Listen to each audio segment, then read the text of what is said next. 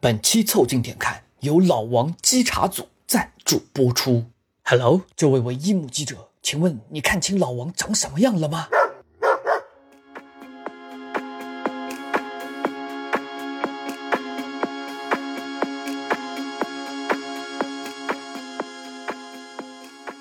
凑近点看，屁事没干。这是宇宙模特公司的三个小兄弟为你带来的一个向往摸鱼、寻找观点的泛泛类都市播客。我是李挺，一个翻开被子找老王的胖子。我是包三号，一个在床上批奏折的年轻 人。我是江科，一个已经到了缺觉的年纪的中年人。你们可以在小宇宙、QQ 音乐、喜马拉雅、微信公众号关注、订阅、凑近点看，这样你就不会错过我们的任何更新。如果听到什么你觉得值得反驳或者插话的观点，请一定要评论告诉我们。如果什么地方让你脑洞大开、深以为然，也请别忘了为我们点赞、转发，并且标记为喜欢的单集。如果你想和更多凑近点看的 Amigo 们深入交流，共享摸鱼时光，也可以加入到我们的微信群里来。只要微信搜索拼音宇宙模特，添加小助理，很快就可以加入到我们中来喽。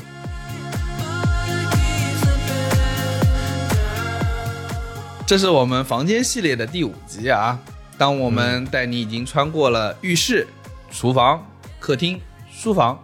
终于我们现在来到了家的最深处——卧室。哎，你们有没有发现，当我们聊了这么多房间以后啊，就是嘖卧室是不能不聊的，因为这个房间啊，你按整个家来算，就是你嗯剩下所有的东西都能砍掉，就一个嗯东西砍不掉，卧室你砍不掉。 主要是我们住的这个大房子有限，那主要呢还是家境贫 寒。一砍就没了。对你如果住的是故宫啊，你这个可以聊一年。是这样的啊，就是刚才李挺形容的这个流程啊，就是一个登堂入室的过程，对吧？哎，对，呃，如何一步步走进去，走到最后呢，就是最里面肯定就是个卧室嗯，因为卧室啊，其实是一个家的本体，对的嗯你很难说你这个家里面可以没有浴室、没厨房、没有客厅、没有书房，但不能没有卧室。如果这些都砍掉了，嗯没有浴室也有点麻烦。公共浴室啊，你以前没有住过那种筒子楼的吗？对就是我默认浴室和厕所是在一起的其他都可以凑合，啊对啊吧？哦，厕所也可以共用啊。对这个地方所有东西都带你砍掉，就是没有卧室。那如果其他配置也都配全，那也感觉是个办公室，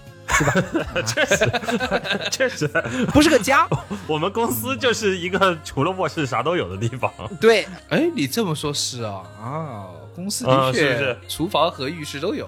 啊。啊，然后包括呢，打个比方，你如果其他的地方放张床，或者是其他地方就算加个房间，它也不是你的家。嗯比如学校带了张床，那是宿舍啊，外边带了一个那是帐篷， 啊，对。但是呢，一旦有了床，它就是你某个阶段临时的家。比如你在学校住校的时候，哎，你回家就回宿舍了，对吧？嗯，然后你呃帐篷那两天你待那儿，那就是你家。所以我们最后会发现啊，就是你把其他的插件全部都拔掉啊，就留一个本体。家的核心是什么？是卧室啊。啊，对，但是其实啊，我们聊这个题啊，还是多少有些难度的。嗯，为什么呢？就是哎，当我们要聊卧室这件事情，我突然发现啊我们好像啊没有见过过的那，卧， 室没有那么多哎，对你见过很多人的客 厅，你也见过很多人的书房啊啊。关系好，你也可以见到这个一些人的浴室，对吧？对甚至是厕所，对吧？但是你见到人家卧室还是比较少的。对，反正就这么说吧，就是你去别人家去哪儿，你都会直接进，唯独那个房间，只要不是特别特别亲的人，你都是会问一嘴，说，哎，方不方便？你这个方不方便也很奇怪 你突然你想，我跑到你家，一个箭步走到那门口，方便吗？ 就这个核心问题就是啊，你如果去人家家里啊，直接进入人家的卧室啊，一般都是有点问题、啊，你知道吧？对不对啊？所以叫做闺中密友那个概念。哎，对对对对对，就所以说叫闺蜜嘛，就两个小姑娘关系要好到什么程度？闺蜜闺蜜肯定是关系最好的两个小姑娘，嗯叫闺中密友，对吧？两个人一起到房间里面去嗯待着，互相看对方的口红啊，挑化妆品啊，这对些，这是关系最好的一个境界才会带进卧室，对吧？哪怕是我们男生，你说你两个小兄弟一进门，两人一起走到卧室里面， 那你很勇哦，这个气氛就奇怪了起来，你知道 吗？阿伟你很勇哦，气氛逐渐哲学了 起来。这个时候啊，小姐妹是掏出一个口红给你看 看，啊小兄弟掏出什么 呢？给你看看我的宝我贝，宝贝， 一进房间说：“哎，看看你的。” 请第一排的观众把你的宝贝拿上来。假的，然后砸掉嘛。就是那是有点头疼。那我突然想到，哎，一般去别人家，正常真的都不会进卧室。进别人家里面啊，卧室里面，一般来说主人一个人，夫妻两个人，对吧？如果条件有限，我我你还记得小时候住那种筒子楼的时候，小孩床在旁边，小孩床旁对边对嗯对，已经是最多了。就是在这个空间里面，如果常规出现除了这几个人以外的人的话，多少有点问啊题，多少有点问题。哎，嗯就哎， 一般姓王，一般姓 王。如果你的房间里面除了一个陌生人老王出现以外，嗯又出现了其他的陌生人，那这个问题就更大。啊，那么问题来了， 那么问题来了， 一一个卧室可以藏 几个老这个王？ 第一反应啊，窗帘后面，窗帘后面可能可以藏好几个老王。我跟你说， 这个嗯窗帘啊是两边打开的，你知道啊，吧？对， 哎，等一下，不止，我跟你说，窗帘两边打开，一边一个，嗯啊，然后窗帘分纱帘和遮光窗帘两层啊，里外各占一个，窗帘一共就够藏四个老王。哦，那这 老王还很讲卫生啊，还那个窗帘里面分纱帘和外面遮光帘还隔开，老王和老王还隔开，他不能一个帘子后面站好几个吗？ 窗帘有问题，一进来就你窗帘底下为什么长脚？你们有没有看过那个动画版的蜘蛛侠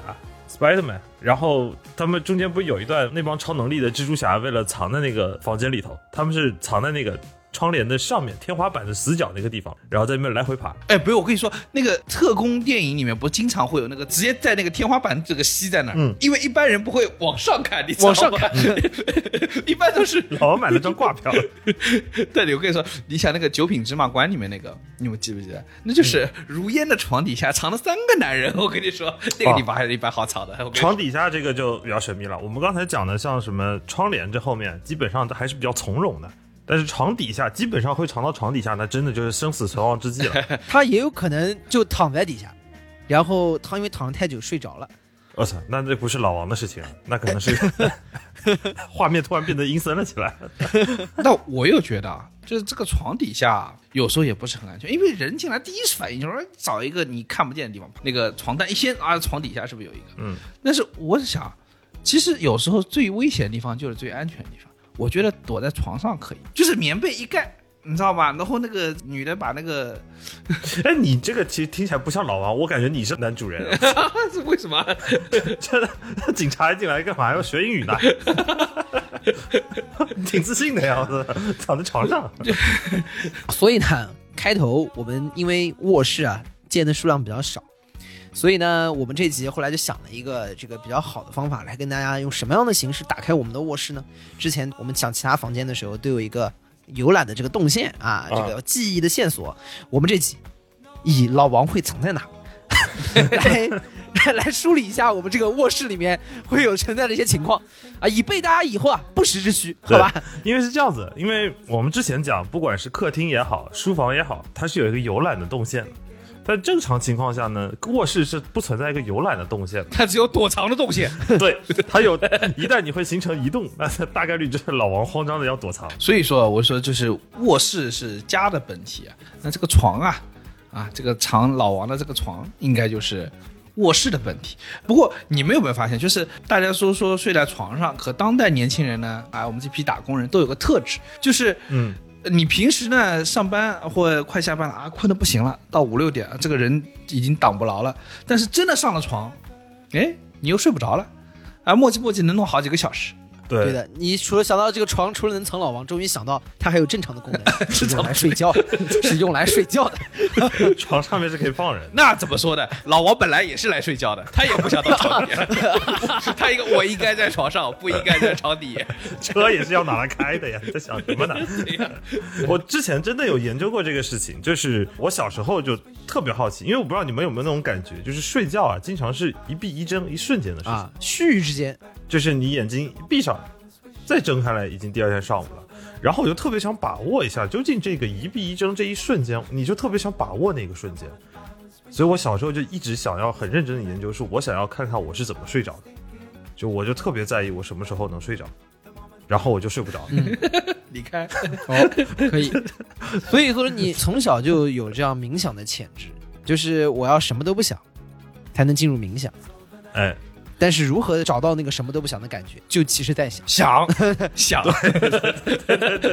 我告诉我自己说，我不能再想了，再想天就要亮了。重复这句话的过程就一直在想，其实，在卧室里面，就是躺在床上，大部分的时间呢，除了睡过去，因为就没有感觉了嘛，其他的都是睡前啊，包括还有之后睡后醒来那个时间。睡前这个时间为什么拉的长呢？就我个人的感觉来说，有很多时候不睡觉，包括拖延，主要是觉得。大部分的体验下来，一天觉得今天又是完蛋的一天， 今天又是垃圾的一天，哎，又是交给资本主义的一天。对，因为啊的确大部分时间你今天过完觉得嗯今天真不错的时间还是少的。嗯生活中大部分的天数可能二百六十五天以上，呃，或者是三百天以上，都是觉得今天是完犊子的一天。嗯，哎，我突然意识到一个事情，你有没有发现，小时候好像没有这个睡不着的烦恼，小时候小时候中午睡不着，对中午睡不着，因为中午就这些想玩啊，儿。哎嗯嗯嗯嗯，但是晚上你折腾一天了，你就不会有这个睡不着。但是呢，你现在这个打工人呢，就会有这个对自己人生的判断。审视，嗯对的，就会审视自己。嗯小时候是把握每分每秒玩，玩到电耗干为止，昏倒。然后就 pass out 对。对你现在是躺在床上就觉得今天又是完犊子一天，是，但是你越觉得今天这个否定，你越是不想睡觉你，就越想玩，对，报复性的玩手机，报复性的不睡，嗯，因为你只要觉得我今天还没有闭上眼睛睡觉，今天就不算 GG 了，啊就不算投降。 而且你对吧还觉得说今天还有那么一段时间，我可以自己把握一下。，对，嗯说不定还能再操作还一下能对吧，把握出一点什么其他的体验，所以你就经常会赖在那儿不睡。我觉得本质上来说啊，是对于一天的不敢结束和对一天的否 定。啊，以及你害怕第二天的开 始，啊，对，对的，呃，因为你很大概率你也知道第二天又是 完蛋。对， 也是完犊子的一天。 天天完犊子。OK，我睡觉前啊，就是这个睡不着的时候，我是有以前读书的时候是有睡前三宝，就《康熙来了啊，》 《锵锵三人行》《嗯，袁腾飞》啊，嗯呵，你这床上待的人挺多啊， 加起来这十几十几号人呢。实 际那上康熙请了好几个嘉宾的，我跟你说。这个陈汉典还在那个床头柜里面，哎，哎，如果有一期康熙请来了窦文涛、徐子东、梁文道和袁腾飞，你是不是就直接看一集节目就直接解决所有问题？ 对，李挺就会抱着那一期看一辈子，对， 但是我现在就很喜欢看那个政论节目睡觉。海峡两岸啊，呃，不不不，台湾的政论节目。海峡两岸，他一看那个李红出来了， 李红老师出来了，哎，那睡不着了呀， 李哎呦红在、来劲了，精神了，来劲。哎，你有没有发对吧现李挺说的这些节目啊，特别像中年老男人，而且我爸那一辈人特别爱看。不是，我有点好奇，你为什么会觉得看康熙、锵锵和袁腾飞是容易睡着的？对，你不觉得看康熙挺闹得慌吗？因为这三样东西都已经不在现在的网络上出现了。你没发现吗？康熙，啊康熙伴随他们的下架，李挺告别了睡眠。 那不是，那你为啥觉得看这几个，你以前是觉得是好睡的？ 康熙呢？哦，我知道了，他把 S 姐跟陈汉典那几趴都切掉了，他只听蔡老师讲话，蔡高老师说话还是比较平铺直叙的。不是不是，康熙是因为它的内容非常非常的薄，非常非常的轻，你听的一点压力都没有，啊，就不用动脑子。对，完对全的不用动脑子。结果李挺点开那一期说的是，哎，美女护士的一天，哦哦哦，不，《锵锵三人行》有一个特点是什么？它这个嘉宾重复程度很高，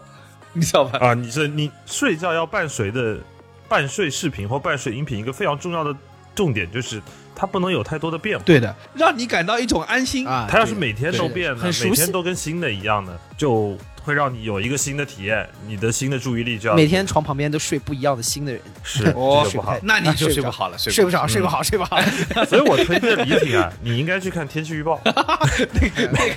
每天都是一样，但是内容稍有微调啊。明天有可能是晴天，也可能是下雨。我讲一个重点，就是你选择看什么东西。你看，无论康熙、锵锵、袁腾飞啊，它虽然都是固定，然后信息量未必说大到什么程度，但是有个共通的特点，就是让你睡前觉得，嘖我看这三样东西，我总能赚一点东西，无论是快乐、啊，还是知识。嗯瞎聊就是你有种我赚了一点，那我在赚钱的过程中，或者在赚什么东西的过程中睡着了，那你是安心的，啊你知道吧？我猜老男人也是这么想的，啊就是政论节目为什么看得睡着？就是啊，我在吸收国家大事、世界风云变幻的过程 中昏睡过去啊。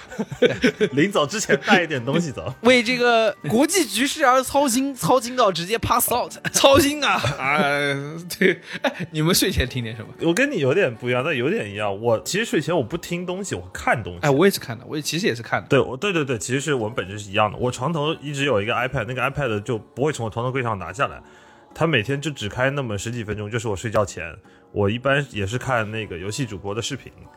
但是我不看那些像什么 CS 啊、什么撸啊撸啊那些，就特别嗯太激烈了，有点，一个是有点激烈，一个是你得你得认真看局势嘛。我跟大家强烈推荐炉石主播，尤其是下酒馆战旗的那些人，因为第一他们 要本身节奏比较慢，，对，本身炉石节奏比较慢。第二，酒馆战旗，因为每一个回合他要想很久，然后绳子还在那烧，烧着烧着烧着 烧着，他也没啥事儿，牌也打完了，但哎就是时是间催没到，眠，对吧？ 你这个绳子烧，然后我就困了，就着你了这个绳子烧啊，相当于那个怀表在你面前晃，你知对，道吧？晃对，你知道 吗？而且还是个白噪音。对对，我跟你说，对要不是我看不懂啊，我真的推荐你们去看下围棋，我觉得下围棋是那个绳子烧的更久，我突然想到有有一个，就是我以前可能看手机啊，因为现在大家都主要睡前看手机的时代，呃，还没那么依赖手机的时候，我睡前卧室电视啊，一般看那个夜间的那个体育新闻，啊，对，就是 啊体育新闻一天把整个全天的这个比赛的情况都给你讲了一遍之后，总览之后，基本看完就差不多要去睡觉了。因为本身呢，新闻节奏你想也不会很快，而且最重要的是，以前舞台到夜里体育新闻一放完，就开始进入下象棋的节目。我这个下象棋的节目只要一出来，我觉得舞台的意思就是说，好了好了，可以睡了，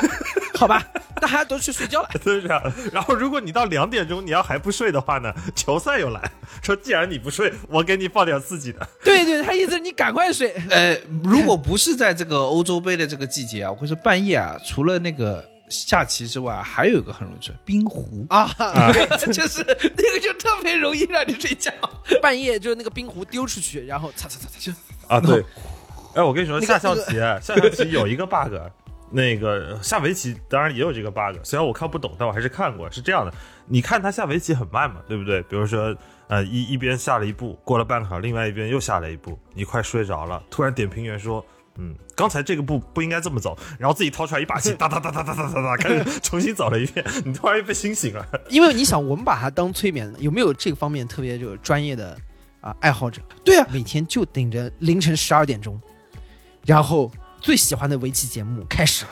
然后 哎，其实我觉得是有点那意思，就跟可能有一些不懂、不是特别会看球的女生陪我们看球，或者是一块儿看的时候，她们觉得足球也很困啊。 不不不不，我觉得围棋是不行的。为什么呢？就是你看的那个东西啊，对你来说一定是要有输入的。就是我刚才那个总结那个逻辑一样，就是你要在输入中。你会感觉到安心。如果你看那个东西，你是看不懂的，困惑，你就会困惑，产生恐惧。那那五个词不是连起来吗？怎么还在连起来不应该消失了吗？怎么还在下？不是已经连起来了吗？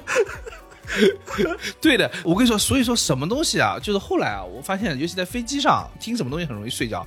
就是忽左 忽右啊。当我还没有开始接触播客的时候，陈老板一说 话呀，陈老板你就睡着了。是乎内行，我唯一听的播客就是忽左忽右，那真的是好睡啊！ 我跟你盖说，了帽了，我的老 baby。 盖了帽了，我的老 baby。而且我跟你说，在那个忽左忽右有一个很重要的特点，啊就是他每一集的都给你有很大量的学术信息输出，你知道，还是用那个老男人聊的方式，哇，在那聊，然后呢，聊着聊着你就困了。陈老板和你哪哪个年纪比较大？应该陈老板大 吧？ 你问过他吗？我没问过。写 reference 里吧，回头。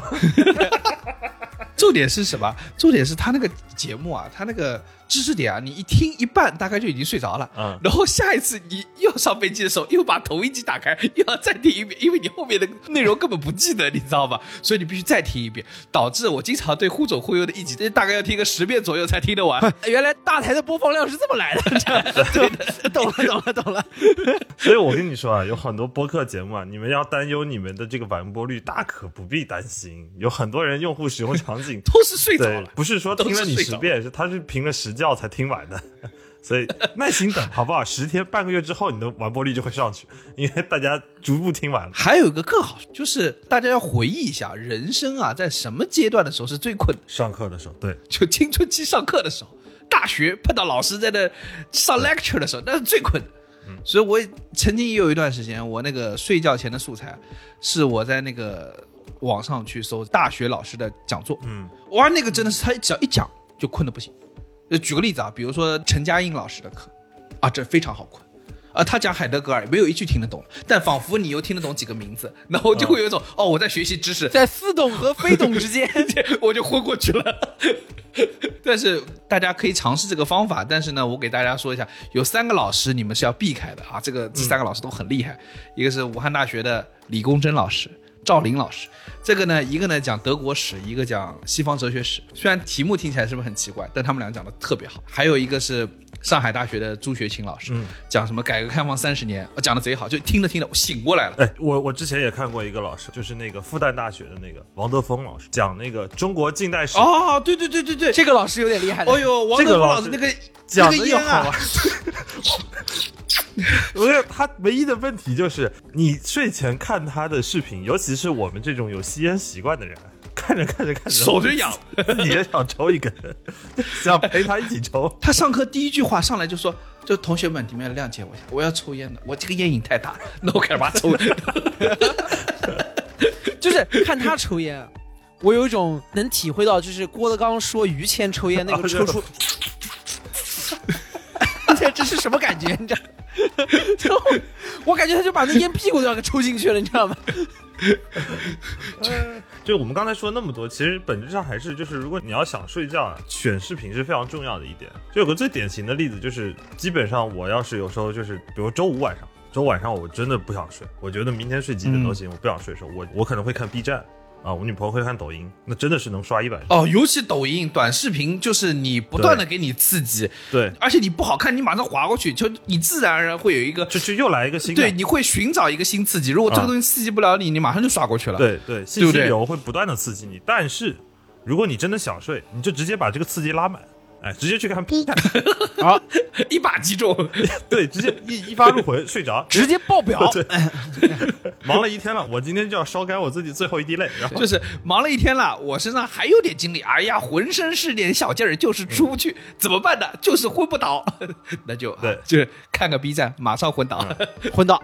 但是，哎，你这个也有一个问题，就是 看 B 站理论上是可以马上昏倒的，可问题你经常会在选片的过程中要花一两个小时，就是这个片子不行。 啊，可以可以，已经翻到那个九十九加了那个 页。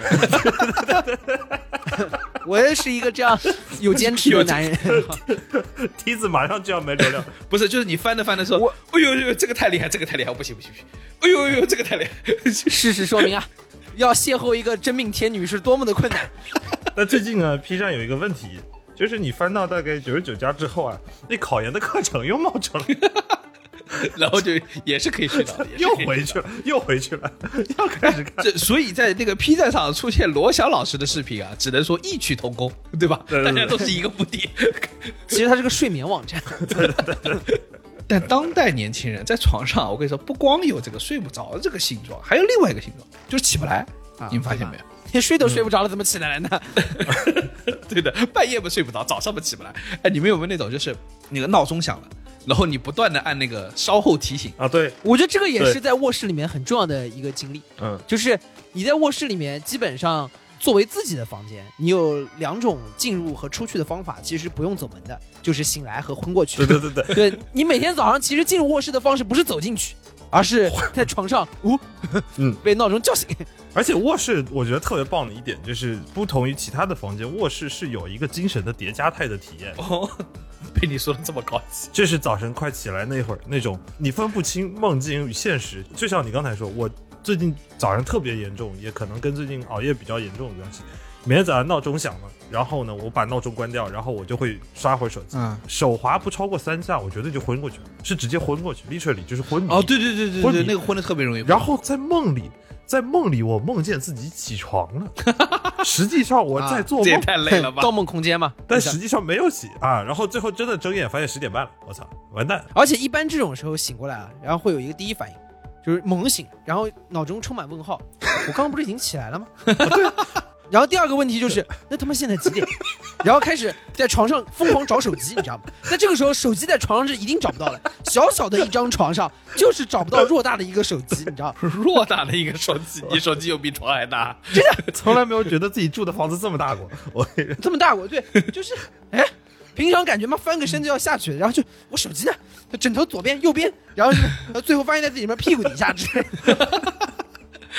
哎，你有没有发现？我有个感觉是最神秘的这个时间穿越的感觉，就是当你被闹钟调醒之后，你让它再次提醒，比如说啊、一个小时后提醒我，然后你觉得你才刚刚闭眼，闹钟他妈又响了，啊，对，就一瞬间嘛。对吧？那个中间是毫无感觉的，就是嗯睡觉，你可能说有一个有个缓释的过程啊，那个是没有感觉，你感觉眼睛刚闭上，怎么又响了呢？对，就是对吧我就刚才跟你说那个叠加态，就时间啊，时间在那一段时间里头，它已经不是线性的它在闹钟响了之后，你把它点灭之后，这个时间它缩了。 对对对，它会它会快速跳转到第二个闹钟响，然后第二个闹钟响了，它又不线性了，你时间变成一个断点，然后你你整个人就跟那搞信条呢，来回来 回倒，每每一个点来回 倒，见鬼了！我我有时候在想，我靠，我要上班能这样该多好，开完一个会眨个眼，直接第二个会了。但后来我发现了一个方法，让自己能够早上就是醒起来，就是我会放那个 j o n a Style，嗯我操，你不觉得闹腾？那 Gangnam Style 就是那个起来了之后那也，太吵了吧！不是它不光是吵，而且是那个 Gangnam Style 就是起来之后，说实话，它是可以让你全身的 DNA 都动起来的，然后快速可以把你喊起来。哎，你戴个墨镜是有点像鸟叔哎，你这么一说， 是的，那我倒希望旁边有个悬崖。。梦里什么都有，好吧？是这样的，就是刚刚我们说的这个卧室的这张床啊，嗯其实呢是一个时光机的作用。它的这个时光机作用呢，一方面是比如说把夜晚的时间就快进掉，然后第二呢就是，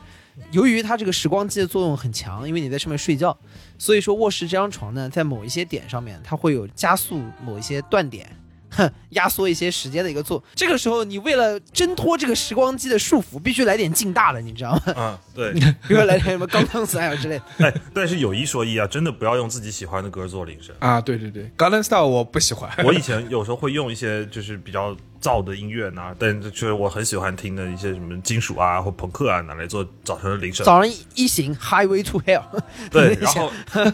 有一个非常严重的问题，因为这是你喜欢的歌，所以它不光光是你的闹铃，它也会躺在你的什么某一个喜欢音乐歌单里头。然后早晨上班的路上或者什么哪儿的路上，突然他妈 shuffle 到这首歌，直接心脏骤停。哦，对对对，哦， 我跟你说，除了这个以外我，iPhone 有一些元代的这个铃声，还有这个闹铃，我觉得已经让人家 现在已经成噩梦了。啊，对让人家天然生理不适。只要有人给你哼出噔噔噔噔噔噔噔噔噔噔 噔，我跟你说，马上浑身难受。呃，你刚才那那个灯没有让我难受，是因为你第二个音好像走 掉了。走掉了。应该不准了啊！给我后期放个原版的，你这个这感觉像是东北造的 iPhone， 你这你这 iPhone 带口 音呢？我跟你说，我早上醒来一般用的方法是什么呢？就是我早上起来之后，在床榻之上，床榻啊的，第一反应肯定是什么呢？批奏折，哎呦，啊哇，这个尊贵，你这个我操，你果然是个榻你啊！这个床正方形的吧你？怎么不是龙撵呢？然后在我的这个龙床上面起来之后 啊，第一件事就批奏折是什么呢？你就是肯定先去打开手机看一下信息，对吧？嗯昨天在正睡着的这段时间里面，到底又发生了一些什么事啊？嗯那这个时候一般看什么呢？？ 有有有有尊贵尊贵啊，先看看微博啊啊，这个就是舆情局，对吧？，有什么要上奏？啊，有没有上奏的啊？然后再看看大家有什么虎扑，看看体育局有什么有什么汇报啊？还有一个方法教你们，就是早上如果醒不来什么呢？我在旁边还一边看的时候，一边在播报一个什么三十六氪财经新闻啊，一条一条的放哎呦啊，等于旁啊边对对对旁边还有人给你很立念体，很 哎立体，很立体。啊，然后这个时候因为不停有人在跟你汇报啊，这个信息的输入啊哦，一听哎呀谁要啊 上市了。你这个是 President Daily Brief 啊？ 啊，对对。啊，对，总统早间简报， 有人跟你汇报谁谁要对上我市们了。之前说这个早间简报是在书房，但是因为我们条件有限，对吧？我们啊，在从床此上君王不早朝， 主要是没地儿早朝，就在床上早朝。 从从啊此君王下不来床。对，然后你听那个早上财经新闻，然后你就看啊，这个等于国务院又来汇报了啊，这个 国务院做你个梦吧。 有点像啊。然后你就听人慢慢醒过来，然后拿手机再一看，最后看什么？看一下微信啊。昨天晚上身边的一些啊军机大臣们有没有在你睡着的 时哎候呦给你留留言？啊，这个时候就比较容易醒了。看着看着就看， 我操，半夜老板给我留言了吗？ 老佛爷来了， 醒了醒了醒了， 太上皇，太上 皇，太上皇！直接九十度翘起来。瞬间跪在了床上。 这个时候瞬间就醒了，我跟你说，你一看半夜老板给你留了一条什么什么什么弄好了吗？哎呦 醒了醒了醒了。 老板应该跟你说，你上个季度的汇报很差，你们部门已经被砍掉了， 你今天不用起来了，你不用起了，这不是老佛爷教的问题，这直接推出午门就斩首 啊！这是蒙古人来了，我跟你说，所以说这个我们刚说了那么半天，又是不爱睡啊，又是不爱起来，其实本质上还是得说，就是这个床上发生的所有事情啊，真的是这个家里头最舒服、最温馨的地 方。啊，也是对。然后所有会打断的那些什么老板的信息啊，然后烦躁的一天的那些预约啊、booking 啊，都是逼着你要离开这张床。对，就因为这个你是你的归宿啊，你不想离开。，对，哎，说到这个卧室啊，我突然想到，我有个很深刻的洞察。你们说这个床啊是很温馨的地方，但你有没有发现一件事情，就是那个那些家居软装的那个设计的杂志里面啊，就那个床啊看起来都很温馨，比你正常的床都要温馨，嗯嗯哪怕是宜家的，对不对？但家里却没有这感觉，你知道为什么吗？哎，我猜想啊是这样子的，我们都去过宜家嘛，宜家的床啊，布置的越温馨的。越不好躺， 上面东西太多了，你知道吗？三层被子，六个枕头，哎，抓到重点但了。是抓到问重点。题是，你看那些老头老太太最后会躺的是什么？就是那个床垫，啥也没有，那床垫，老头老太太睡得巨他妈香 对我发现了，就是这些家居软装设计中，为什么那个床看起来特别温馨啊？就是那个床上枕头多，哎，对，特别多，对，最好多到就是你只够半张床让你睡觉，你几乎在这个床上横过来睡哎才行。花团锦簇，这个真的体验会提升非常多。对，美式幸福家庭起码配六个枕头对，因为我以前在澳洲的时候，就是你们去过我那个卧室嘛，我那卧室那个床应该啊。有一米八的，应该是那个 king size 那个床。然后你这样 会引发这个 amigo 们对我们错误的联想。我们去过你卧室，你给我们看什么了？你说清 楚。我们但的确好像是去过他卧室， 是去过呀， 因为他家只有他卧室。因为是合租只有卧室，但没办法。大家如果想要探究为什么他们会来我们的卧室，可以回听到第零期啊，宇宙摩托公司是怎么来的？ 一个考 古回去第零期听听江克掏出了什么宝贝，但多回来这张床，就是我当时我记得我刚搬过去的时候，因为那个床特别大，那应该是我在澳洲住过最大的一张床。哎呀，然后我就放了一个枕头，因为只有我一个人住嘛。然后住的时候，我就总觉得怪怪的，就是觉得那个床吧看起来空荡荡的。后来直到有一次，还哎有一个凄凉感。对，后来直到有一次是我去宜家逛的时候，那一天正好宜家打折，它枕头那一次卖的特便宜，我一下就买了四个枕头，然后就一起买回家，左边叠两个，右边叠两个，然后我再一看，你的人生怎么都有这种遭遇？就哎呦，这个打折买一打，买一打折吧。老子就是就是有钱，我跟你说，豆浆买两碗，喝一碗倒一碗， 就这意思。哎，我爱睡哪儿睡哪儿，你管我，反正这床单都是我的。五个枕头每天轮着睡， 看我今天零星哪个枕头。啊，是的， 哎，但真的不一样，真的不一样。就是你把你的床头都放满枕头以后，觉得就感觉是这个床，哎，royal 了，温馨起来 了，对，希尔顿了，对不对？万豪了，对啊，想对了，对对对，哎，酒店有这个特色，我但我有个问题，刚刚李挺说说一个美式幸福家庭最起码有六个枕头，那一个澳式幸福家庭要有几个枕头？十二个。 日式的呢？有什么我区跟你别吗说，一？个传统的中式幸福家庭有一个大概一米五长的一个竹枕头的， 我我外婆家的那个枕头就是一个竹子的一个立方体在那儿，根本没法睡。我在他那躺一会儿，我脖子都直角了。对，就是枕席也是一个， 就我觉得在老年间家里面爷爷奶奶会用的一个玩意儿嗯。对对对那玩意儿每天晚上睡醒了之后啊，脸上都是印 子。 啊，对对对对对，尤其下午小学的时候，下午看那个班上哪个同学脸上一堆红线， 就感觉他肯定中午睡觉了。就是你醒来之后脸上是带纹身的，你知道吗？然后就是就纹纹了，对我操，麦克泰森，我操！对对对对，一 看就是醒着太疼。说回这枕头，啊，就我跟你们不一样，我基本上回来之后，我嫌那个枕头特碍事啊，就是我有时候回家住什么的，就是我妈在那个房间里面给我床上放一堆枕头，你看，我回家你妈就有温馨的需 求。到回卧室第一件事儿就是把那个枕头啊全部都扔掉，扔到旁边去。我说太碍事儿了，我还不如让我在大字型躺着，感觉爽。我跟你说，为什么他家枕头多，就是因为他爸妈可哎能收下来枕头懒得收了，都丢他床上，反正他也不着家。 反正我也不在。对， 我每次回家的时候，我家可比他温馨多。我床上十几个枕头，二十几床被子，我全部丢在那里，二十几床被子，你要干什么？ 就夏天换下来的，冬天全丢在那个地方。这个包浆话就是不了解这个枕头的妙用，对吧？你脚下可以垫一个，然后你这样的你的腰就会抵着你的床垫，你就晚上不会腰酸，对不对？嗯，然后呢，这个头上整一个，两边架两个，啊，你就会有一种自己是那个啊董卓的感你觉。不觉得你自己特别像是一个 ICU 里的病人吗？四肢全部是垫起来，你怎么不直接找人给你架起来呢？啊，你要是这找四个大汉给你几个四肢把着悬空睡，你感觉怎么样？再绑个心电仪在那滴滴滴。哎，也挺不错。你要是李国庆，你肯定怎么睡？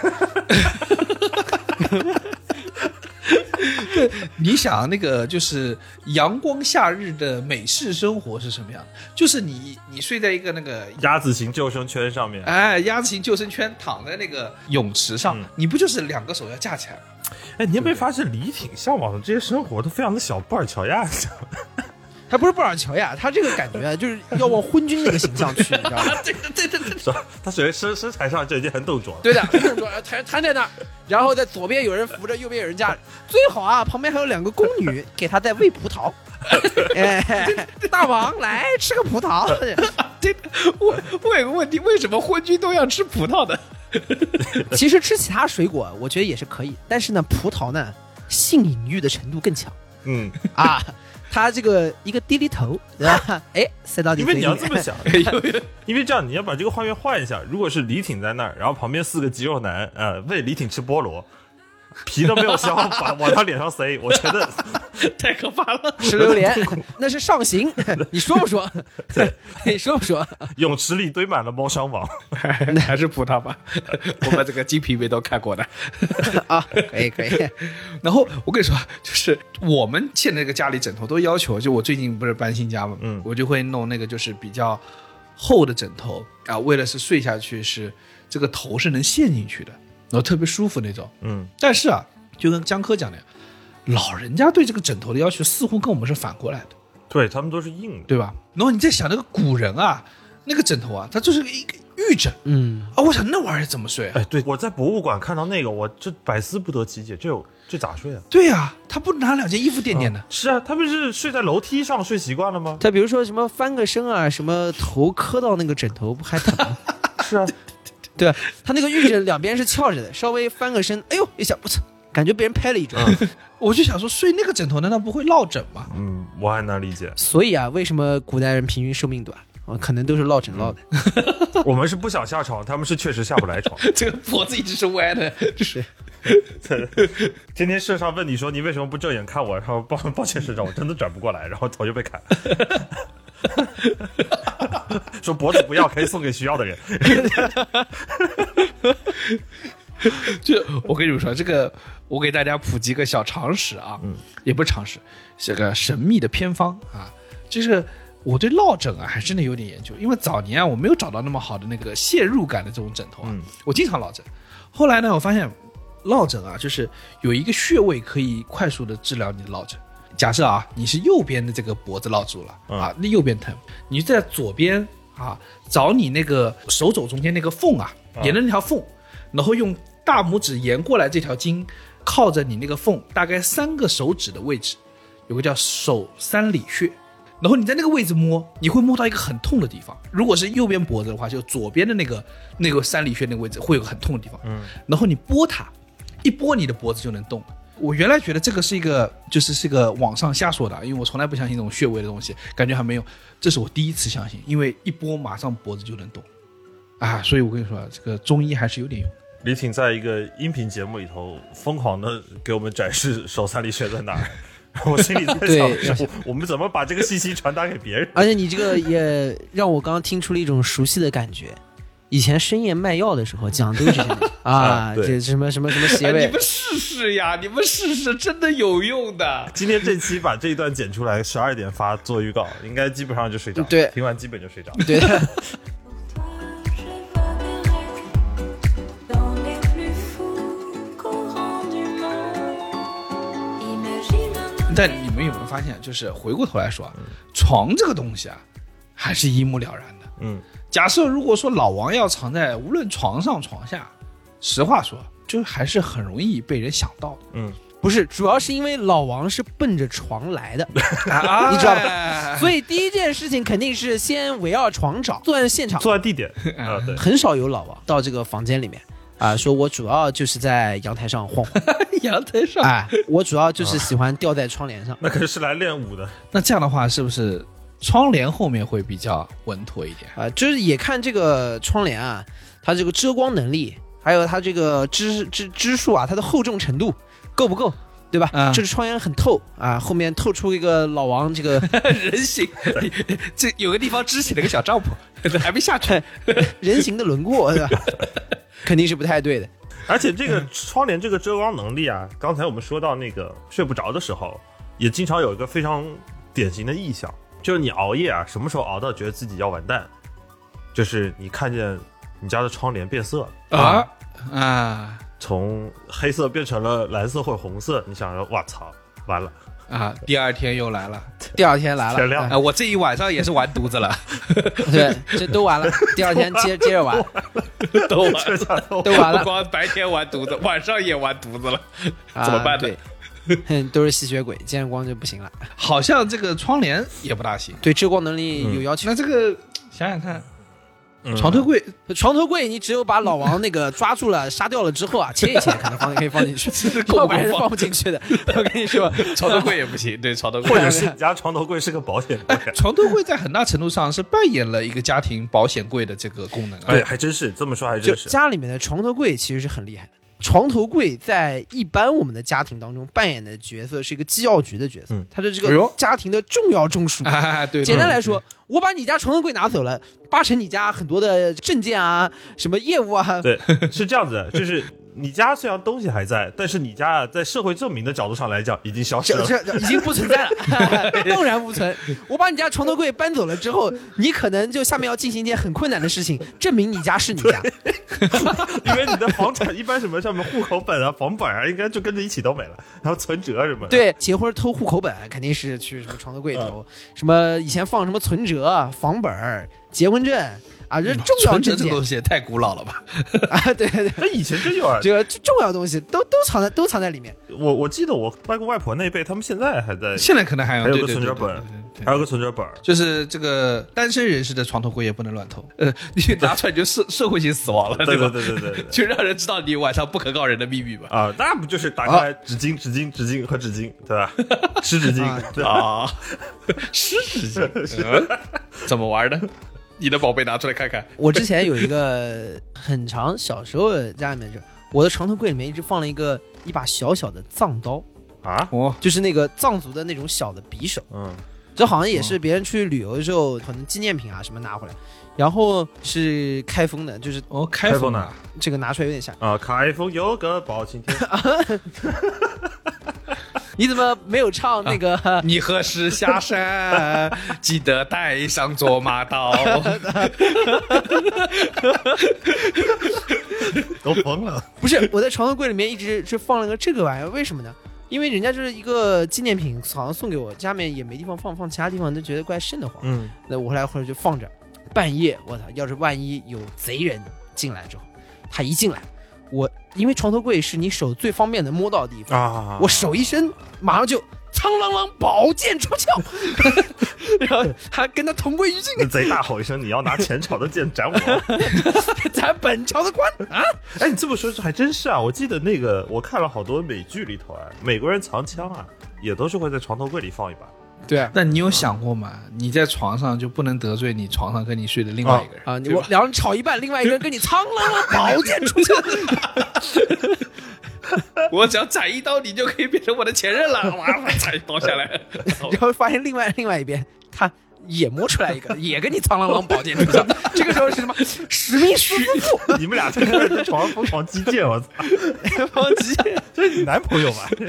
就是反正就是床嗯头柜肯定是藏不下老王的啊。哎，所以你看啊，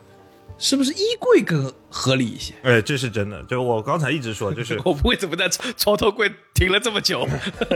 是因为你要去衣柜啊找老王之前，先到床头柜里面把那个苍啷啷宝剑出鞘拿出来。对对对对对对对对对。因为你也不知道老王有什么东西了，对不对？朴一个朴素的生活经验送给大家。要打开衣柜门之前，你不知道里面有什么东西，你还是把苍狼狼大宝剑先拿出来。把门打开，发 现老王加农炮架好了，正常衣柜里头就老王跟施瓦辛格 是这样的，就是我们刚才一直在说这个点，就是藏在床底下是很没有尊严的，是是生死未卜的、生死攸关的环节。但是衣柜里呢，你大概率还是能比较相对比较有尊严的藏起来的。为什么？因为至少你能站起来。绝大部分的衣柜，你至少是能够站在里头，或者是比较舒展的在里头。 啊，而第二个呢是衣柜，衣柜嘛。首先你进去的时候，一般是光着屁股的，但是至少在那里头呢，你是可以套些什么东西 可以的。穿点出来，哎哎，不过我跟你说啊，现在的老王现在有一个非常严重的问题，就是啊，我自从跟我女朋友住一块儿之后啊，我 我衣柜里头基本上只有一小格是我的， 老王进去就很无奈，找了半天，我天哪，怎么只有裙子呢？ 老王光着屁股进去，女装的出来了。一时半会儿我不知道到到底是谁的老王， 老王出柜，女装 老好王。像是我的问题。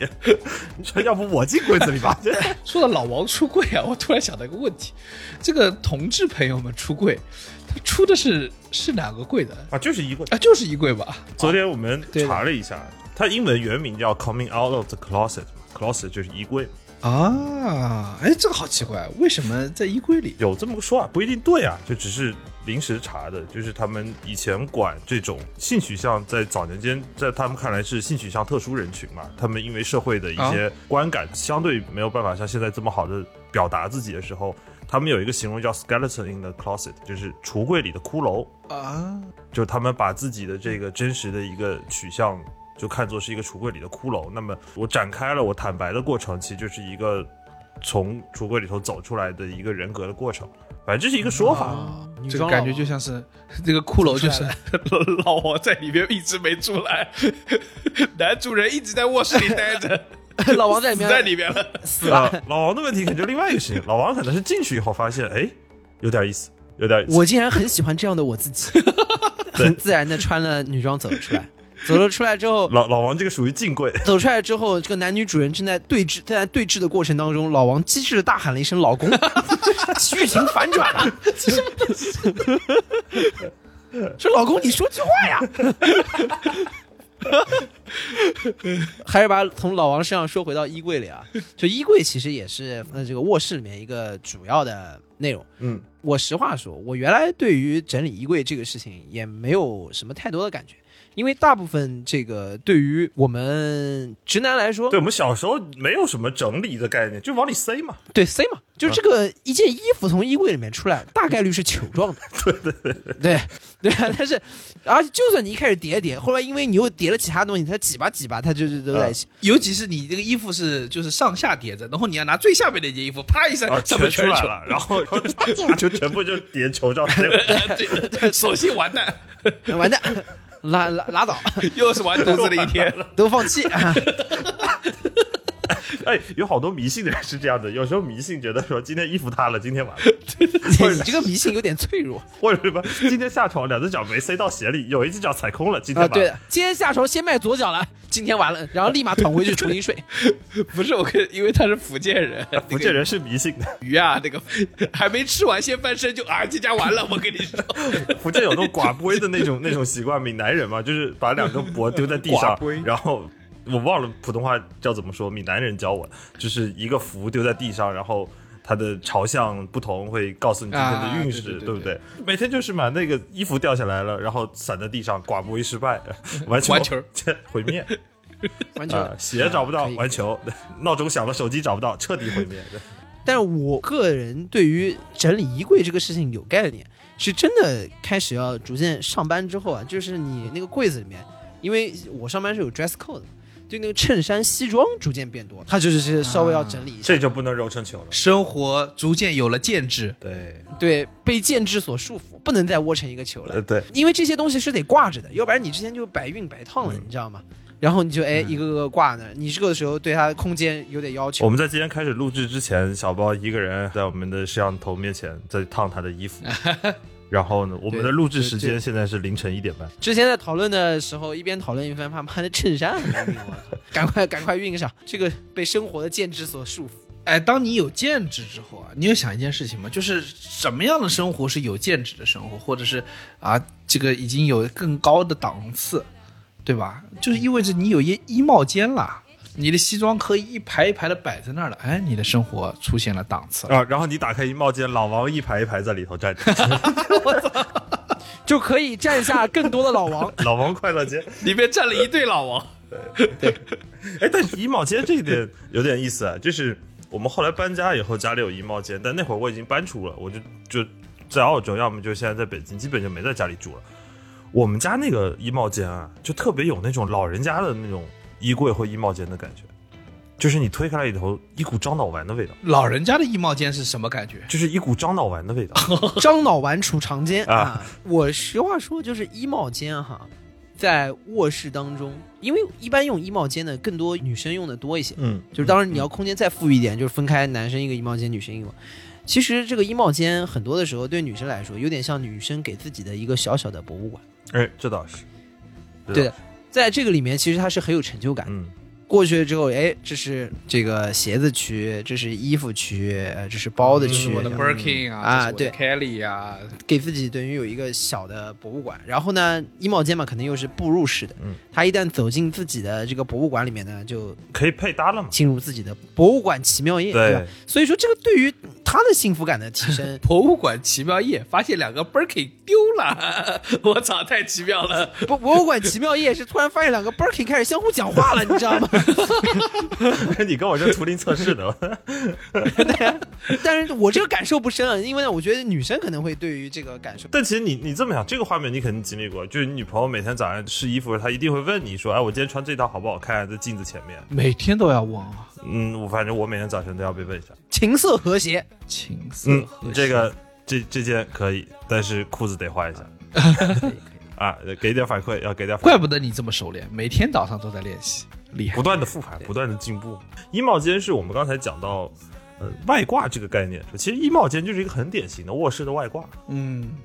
就是你生活条件变好的一个非常典型的体现，就是你的卧室的外挂变多了。，对，正常来说，一个卧室是放不下这么多老王，对吧？嗯，但每天我在两百平的这个大床上醒来，可能放两个连的老王， 那我怀疑你也是老王其中之一。呃，人人人都在抓老 王，人人都是老王。 你这感觉是什么走婚制 啊？你看啊，就是我们一般人啊，这一个卧室啊，竟然是容不下一个老王的，它是属于我们自己的一个最后的栖居之所。你别说容下一个老王了，我们这一集全程说在卧室里面找老王。其实，对于年轻人来说，在城市里面能拥有一张自己小小的床，已经很不错了，已经很不错了。当然，对吧老王今天只是一个意向吧，你可以理解为是今天这一期的导游。 NPC 今天带我们浏览那个卧室的 NPC，但是，对的，确实，你记得你们当时你们来我们家卧室的时候，反正我家卧室那过道也就那么大，床一塞，嗯对吧？李挺差点进去了出不来。呃，后来走到阳台出 去的，这过过道有点窄了。那真是那条真是老王的路 线。我跟你说，阳台下去一般都是老王了。 那个家动线有点神奇，它有个特别大的阳台，是打通了客厅和所有的卧室的。但但确实，绝大部分人家里头，尤其是刚刚步入社会的年轻人，大学刚毕业的，他们租的可能就只是一个，甚至是一个隔间，一个客厅打的一个隔间，放一个床，放一个书桌。 对我突然意识到，我们三个人现在都在租房。啊，算上你，你现在这套，啊对你你今天是对啊租租上了，这就是我台全员社畜化的一个非常典型的体验嘛，都被赶出了家门。对的，所以我想到我们之前争论的那个题目，就是说你是要大城市的一张床呢，还是要小城市的一间房呢？嗯，呃，这个其实当时我记得是个辩题嘛，然后很多的不管比赛啊节目里面都探讨过，这是一个当代年轻人这个很普遍的一个困境，就是大家肯定更多的人在逐梦大城市的过程当中，发现，在大城市的这样一个宏观的环境下是很残酷的。你可能只能拥有一张小小的床，而且这个床是漂泊的，是居无定所的，是你要在这个城市当中很艰难的要去寻找的立锥的一个地方。这个床甚至可能质量都不是特别好。我之前住过一个床，那我是能很明显的感觉到那个弹簧在我腰底下，每天睡觉都有一种马上要被弹射走的感可觉能。按摩呢？每天睡觉感觉自己都要被弹射起步 了。但是你看，这种我就像像我们现在三个人在一个租房的环境下，我觉得一定程度上代表着我们还没有确定。对，租房有一个特别强烈的感觉是这一块地不属于你，不管你怎么布置，对这一块地都不是你的。我当年陪我朋友去，他去上海去一个影视工作室去工作，然后他要租一个房子。我当时啊，那个大概是十年前还是还是八年前九年前，就是他打算租金花两千块钱，然后呢在上海，因为他是个影视工作的那个，所以他收入其实没有那么固定。他两千块钱租个什么房子？就是两千块钱上海租不到什么地方吧？对，那个时候他就只能在上海的内环边上租一个用三甲板隔出来，就那个房子啊，你在网上搜说这个房子有一百五十平，我操，你去了一看，三甲板把这个一百五十平房子隔成了七间。啊，我知道，我刚才说的就是这种。对，然后那个三甲板那个门一打开，就是一张 single bed，非常非常小的一个单人床，就大概跟你那个弹簧床差不多那嗯种状态。然后呢，紧接着你的床就是你的柜子，嗯，这个房间放不下剩下任何一样东西，嗯，差不多。然后拘束至极，你知道吗？这个状态很像什么？很像我在澳洲的时候，我去那个墨尔本那个淘金镇，就可以看到早年那个华工去淘金的时候，就是你为了获取那一个金子，你奔走异乡，然后你那个帐篷里面也就只有一张小小的床，嗯，那个状态。我住的这个地方啊，没有这个，没有那个，就是整个大城市，你仅仅只有一个立锥之地，然后是一个小小的落脚的隔间。所以我在想说，哎，你们俩如果假设我们现在啊，比如刚开始所有的一切，从你们的角度，大成床、小成房，你们会怎么选的？我觉得从结果上来讲，其实我们三个一直都是选择已经很明确了，大家选择都是，至少现在都是大城市的床。但是我其实对于这个选择开始发生犹豫是，我突然意识到，不小的城市里头也能搞到还不错的房。啊，就会出现性价比的一个那性价比嘛，你开始比较。我之前看了一期小爱大叔的一个视频，好像讲的是一个成都的一个豪宅，还是重庆的，我忘了。一个你已经做上了豪宅的梦了。大几百平的好，对我那那谁，三十岁的直男最爱看的东西就是买不起的车跟买不起的房，嚯，然后放弃自己干不完的活儿，就是浪费自己再放在那儿不干。但但是那一期我觉得特别有意思的一点是，那一个房子走完了以后，那一套房七百多万，然后当然还是买不起。但是我第一反应是，七百多万在北京似乎也就那么回事儿，就你能买到的房子，可能就是地段好一点的一个比较破的，百多万，四十平吧。啊，四四十不不不四十平有点过分了，四十平以内就很学区房，东三环你你不得只有个四十平吗？七百多啊也万。不用纠结。但是我可以很明确的说，反正就是能选择的地方不多。就是如果你对品质有要求的话，但是像成都或者重庆，就是西南一带，它的确在房价的性价比上面给了你很大的空间。我记得我之前有一次去重庆开会，然后我就问我的同事，我说我们酒店楼下看到一个小区，我说这个小区直接就在那个江边上，带着江景，我说多少钱一平？他说大概可能就两万多一平。当时我觉得是给我很大的一个 shock，就是你这个校课我同样也有过。我零九年的时候我去重庆，然后我跟我同学，我指的那个嘉陵江上面的房子，那个山上面的啊，你是完全可以看到整个嘉陵江的。然后呢，他说那个山上还有那个温泉是通到这个房子里面的，那是和记黄埔的房子，所以这个质量算是比较好的。然后我当时零九年啊，我当时问我说，哎，那个房子大概多少钱一平？当地那个出租车司机师傅跟我说，大概五千多块钱一平。啊，零九年嘛，那还对更早一些嘛。呃，不，但是零九年我们这已经我知也道是是是对是，对我知道，对吧所以我觉得这里有一个很有意思的点是在于说，呃，这个辩题本身给了我们一个特别大的落差，好像说啊，要么就是北京的一张床啊，要么就是什么鹤鹤岗的一套房。但其实事实上面，课堂就是两万块钱可以买一套房的地方还有这种地方，是不是？ 你发现没有？就是你甚至不需要把整个 level 降到鹤岗那么低，只要稍微降一档，重庆、成都不算是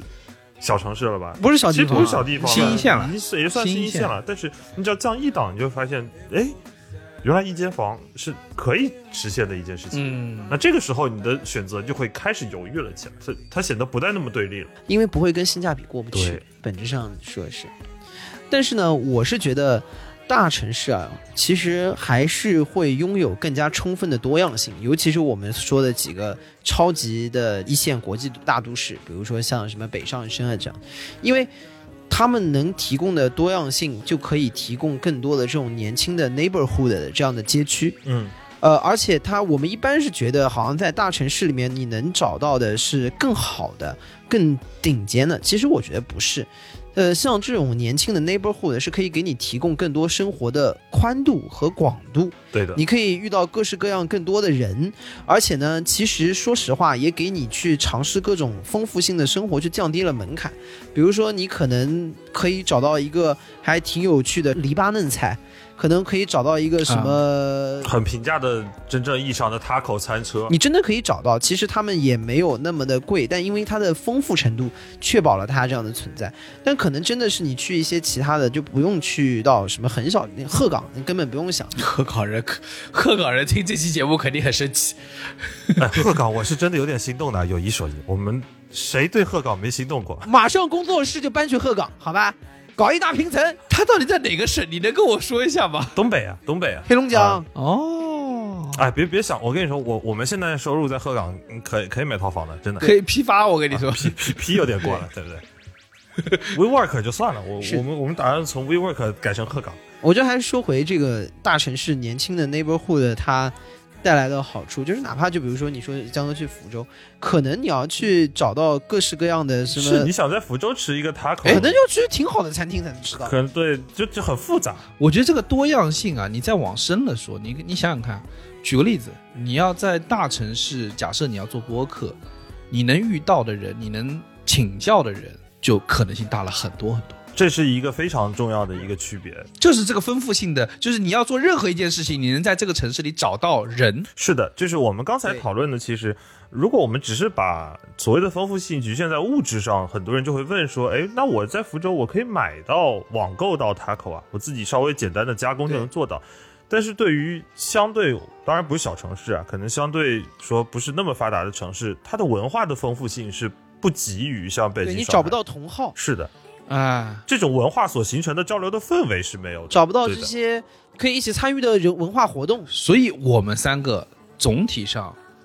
都还是会倾向于选择大城市，因为大城市给你希望，许诺你以机会。它虽然残酷，但同时它也聚合着所有的逐梦的人，或者是各种各样丰富的、边缘的、特殊的、亚文化的一切东西。所以我一直觉得，就是人与人聚合是有无限的力量的，然后这是城市可能性的来源。对，所以我觉得就好像这一期我们说到说，卧室是一个家的聚合，是一个家庭、一个房子单位的一个本体。那其实就有点像是说，你是掌握了这一个地方的核心，只要有这个核心，我就能够在这个地方立锥。那这个时候，他就给到了你，尤其是对于年轻人的一个可能性。嗯，就是我只要有一张床，我就可以开始追逐我的梦想。所以在这个变体的大框架下，可能在前面加一个定语，会给我们一个更容易做的判断，就是当我们还年轻的时候，啊，对，尤其是我们是可以选择大城市的一张床，然后去追逐这些可能性。其实简单说，你说大成床、小成房，我们做出的选择，或者是至少我们三个吧，我们个人做出的选择，都是在安逸的生活到底能不能承载向上的灵魂当中，做了一个斟酌。所以说，最后我们都去选择了大城市的一张床这个方向，因为我们也相信，虽然就是居于方寸之间，但是我们至少拥有了一个可以去做梦的空间，这就很好。对，所以我觉得特别有意思的是，作为房间系列的最后一期，我们聊了客厅，我们聊了书房，我们聊了厨房，我们聊了浴室，最后回到了卧室，因为我们意识到，不管这个房子有多么丰富的外挂，那个小床才是你永远的家。那是你永远的家。 就是当我们落到一个大城市的床的时候，我会觉得它像你最后能做梦的地方。嗯，所以如果你又说它是一个本体的话，你会发现，对于年轻人而言，年轻人的本体可能是不是就是梦本身？对，对，那么夜深了，都市人，祝你好梦。 Que je ne chanterai que pour toi. 以上就是本期凑近点看的全部内容，感谢收听。更多需要你凑近点看的内容，你可以在微博搜索“宇宙模特公司 UMC”，宇宙模特公司 UMC，微信搜索“凑近点看”，关注我们的公众号。另外，除了小宇宙，你在 QQ 音乐、网易云音乐、汽水、Apple Podcasts、Spotify、喜马拉雅搜索“凑近点看”，也都可以找到我们。欢迎你给我们留言投稿，当然我们也不一定采用。以上